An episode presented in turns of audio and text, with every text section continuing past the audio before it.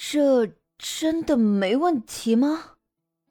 迟疑了好一阵子，佐藤美和子才磕磕巴巴的询问出声。而这时再看林恩呢，他则是轻轻摇了摇头。嗯，真是要较真的话，这个理由自然存在不少漏洞了。不过警视厅需要挽回颜面，民众呢需要真相，新闻媒体需要爆点，负责熊三需要脱罪，凶手呢是需要被抓捕归案的。有了这个理由呢，一切都能得以满足。所以有没有问题，这重要吗？不，这不重要。在林的微笑中，佐藤美和子瞠目结舌了良久，才总算接受这一现实。好吧，我明白了。等回去后，我会向上级禀报这件事。如果上级同意，我想他们应该会很乐意顺利将这件事情解决。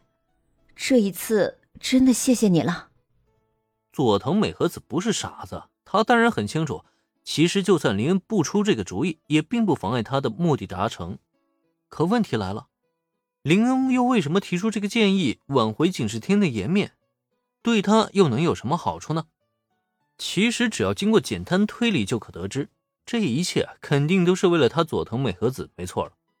因此，在接受来自林恩的好意之后。佐藤美和子片刻之后也是脸颊上一红，这种被关心的感觉着实让他心中的小鹿一通乱撞。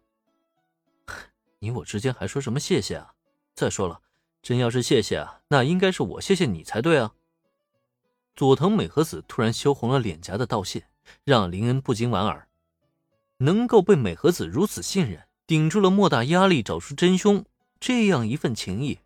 林恩都还没说谢谢呢，又怎么可能接受他的道谢呢？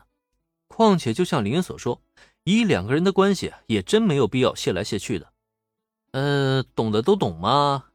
只是就在林恩与佐藤美和子两两相望，现场这气氛一下子变得微妙的粉红之际，突然之间，两个人却心有灵犀一般的齐齐调转了视线，因为在这一刻，还有一个很煞风景的死神小学生。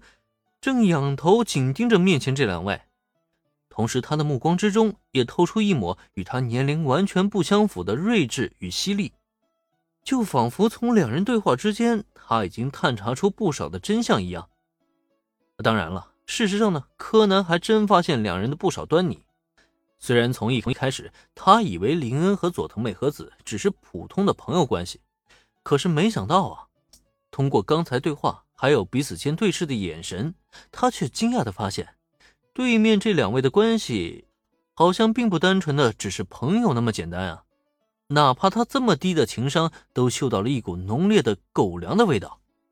难道说这两个人？好吧，还没等柯南心中再做思考，佐藤美和子便已经提出心中的疑惑了。这孩子，他究竟是什么人？他的言行举止，还有他的推理能力，他绝对不是一个普通的小学生。